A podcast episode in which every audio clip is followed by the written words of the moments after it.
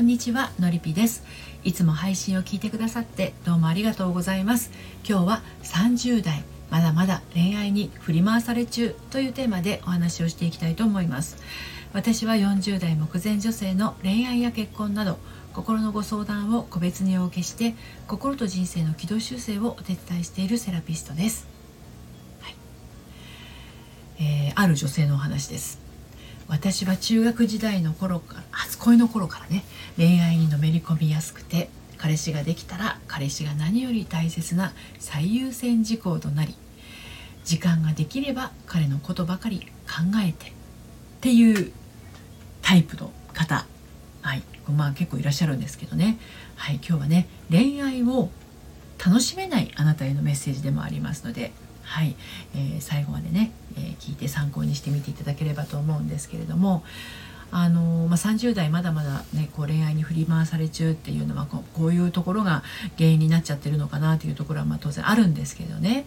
まあ、こういざ恋愛となるとどっぷり気持ちが持ってかれてね日常生活に支障が出てしまうみたいになってしまうあなた。はい。これはねまあ30代に限らず20代でも40代でもねあの結構起こりうることだと思うんです。まあまあまあそれだけ相手に真剣っていうこととも言えるんですけれどあんまりあのそこだけに気持ちが集中してしまうとそれはやっぱりこう相手にとっても重いと捉えられてしまったり鬱陶しいようなになってしまったりねもうねあんまりねこういいことがなかったりもするんですよね、うん、だからこういうこう何て言うんだろう恋愛に振り回されやすいっていうタイプの人は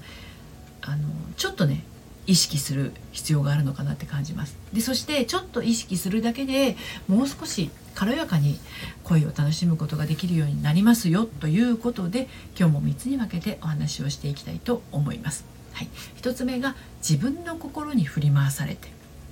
で2つ目が見捨てられ不安はありませんか？3つ目に信じることができません。こんな感じで進めていきたいと思います。そして今日の内容は私の公式サイトのコラムでも綴っていますので読んでみたいなというあなたはこのスタンド FM 配信の概要欄のリンクから読んでみてください。では早速1つ目の自分の心に振り回されてというところからお話入っていきたいと思います。えー、あのね、えー、恋愛にね振り回されてしまっている人っていうのは結局のところ自分の心にこう振り回されてしまっているっていうことなんですよね。でこれはね具体的にはどういうことかというと自分でどうにかできることと自分ではどうにもならないことの区別がつかなくなってしまっている状態とも言えます。これがあの自分の心が振り回されているっていう根源になっているということですね。でこの自分ではどうにもならないことっていうものを自分で考えて解決しようとすると当然自分ではどうにもならないことなので解決はできないですよね。でその結果不安が生じてしまうという風になっちゃうわけですね。で大体あのこう人の気持ちがわからないみたいなことってあの自分ではどうにもならないことが多いんですけどそこに立ち止まってしまうとこれね今度は自分でどうにかなるようなことまで自分ではどうにもできないんだって思ってしまったりするんですよ。ね自分ではどうにもならないことを自分でどうにかしようとする。ね自分でどうにかできることを自分ではどうにもできないと判断してしまうこの2つこそ恋愛に振り回される根源になっているんではないかと感じるんですけどあなたはいかがでしょうか？自分でどうにかできないことまで自分で解決しようとしていませんか？はい。で2つ目の見捨てられ不安はありませんか？ということについてお話し進めていきますがそんな風にね自分でどうにかできないことまで考えたり自分でどうにかできることを考えられなかったりする人っていうのはやっぱりもう当然といえば当然ですが不安が胸に溜まりやすいし嫌われるんじゃないかとか捨てられるんじゃないかのようなあの見捨てられ不安をね抱えていることが多いものです。でこの見捨てられ不安っていうのは、まあ、そういうふうになってしまうのにはいくつかまあさらに要因があるんですけれど多くは幼少期小さい頃に親からね安心と安全の環境が与えられていなかったりですとか健やかな愛情関係をあのお父さんお母さんとの間に築けなかった経験によるものが多いんですね。でこれがあると大人になって愛情を伴う人間関係、まあ、恋愛なんかは本当に多いと思うんですけれどもね愛情を伴う人間関係に違和感ですとか恐怖心を感じてしまうことがあるんです。でそれから愛情っていうのは目に見えないじゃないですか。だからそれを心のどこかであの自分がねそういう愛情を与えられたりとか注がれたりとかあの経験がなかったものだからあの存在をね否定してるわけなんですよ心のどこかでね頭でというより心がこう否定して生きてきてるわけなんですね。でその経験からあの目に見えるものに価値を置きがちになっちゃったりする、うん、だからお金とか物とかそれから相手の地位とかね。それによって、まあ、愛情のあるなしの判断にしちゃいやすかったりもします。だからつい自分は捨てられるんじゃないかとか私から去ってしまうのではないかとか結局また自分一人になっちゃうんじゃないかみたいなそんな風に考えてしまいがちでね。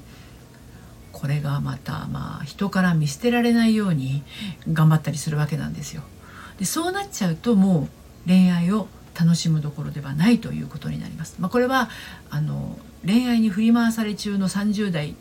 というよりもこれは40代でも50代でも20代でも起こりうることです。はい、彼の愛情を感じていても不安が拭えずにもっともっとと要求してしまったりすることもあるくらいです。はい、で最後にえー、信じることができませんということについてお話をして今日の配信を締めくくっていこうと思うんですけれど先ほどもちょっとねお伝えしたように小さい頃に親から愛情を与えてもらえなかった経験とか親に愛情をね、えー、求めても拒絶されてしまった経験があったりそれから親に虐待されたりとか親と話されてしまったそんな経験があったり。親との間に健やかな安心を与えてもらえるような愛情関係が生まれないまま成長してきてしまった結果、まあ、こういうことが起きてしまうことがあるんですけれどもあの私のねやってる心の軌道修正セッションでもこの親との愛情愛着関係を扱うことは本当に多いんですけれどね。恋愛や結婚生活でありのままの自分を出せずに見捨てられ不安に苛まれている人たちっていうのはこの愛情を感じることに対する否定的な思いはねもう本当にこう長いこと抱えて生きてきてるわけなんですね。で恋愛をするたびにそして結婚生活を重ねていくにつれてあまりにも自分はこじらせ体質だとか相手にのめり込んでしまうとか依存心が強すぎるっていう認識に苦しんでこのままでは幸せになれないって判断して変わりたいっていう思いから掴んでしまった思い込みを手放すっていうね、えー、ところに進んでいくんですけれどもあの自分がこじらせ体質であることとか飲み込んでいることとか依存心が強いことに気づかないままの方もねとっても多いんだけれども小さい頃からの思い込みっていうのは無意識化でそうなってしまっているのでね意外とこう自分では気づけないかったりもするわけなんですよ。うん、だから恋愛に振り回されがちな人はこう相手だけではなくて自分を信じられずに苦しんでいることっていうのも特徴的なので、まあ、心から恋愛を楽しんで結婚生活も心豊かなものにしていきたいなって思われたら一度心の声を聞いてみてください自分の心の本心本音の部分ですよね。うん、これね、あのー、なかなか感じるっていうのは、えーと、本心の周りに防御している感覚がいくつも層になってたりするわけなんですよね。だからなかなか難しかったりもするんですけど本心を感じるっていうのは。でも感じられる方っていうのはセッションを重ねて感じられるようになった方っていうのはねちっちゃい自分がしくしく泣いていたりとかものすごくこう怒ってたりとかそういうものが感じられるようになったりするんですね。でそこがすごく大事なところなんですけれどね。だからあなたも是非一度自分の心の奥底にあるものをあの感じてみてほしいんですね。そうするともしかすると小さいあなたがねあの心の奥でしくしく泣いているのを感じられるかもしれません。今日は30代まだ恋愛に振り回せち振り回振り回され中噛みましたがはいということについてお話をしてきましたけれども自分の心の声が聞こえないとか本当の私はどう感じているのか知りたいって思われたら一度お話をお聞かせください。ご相談はこのスタンド FM 配信の概要欄のリンクから受付をしています。そして、えー、毎週金曜日にはメルマガを発行しています。悩みで心がよどんでしまったアラフォー女性のハートが透明度をアップして悩みを突破していく秘密をお届けしています。バックナンバーが読めないメルマガなのでこちらも気になったらこの配信概要欄のリンクから登録してみてください。ということで今日も最後までお聴きくださいましてどうもありがとうございました。それではまた。さようなら。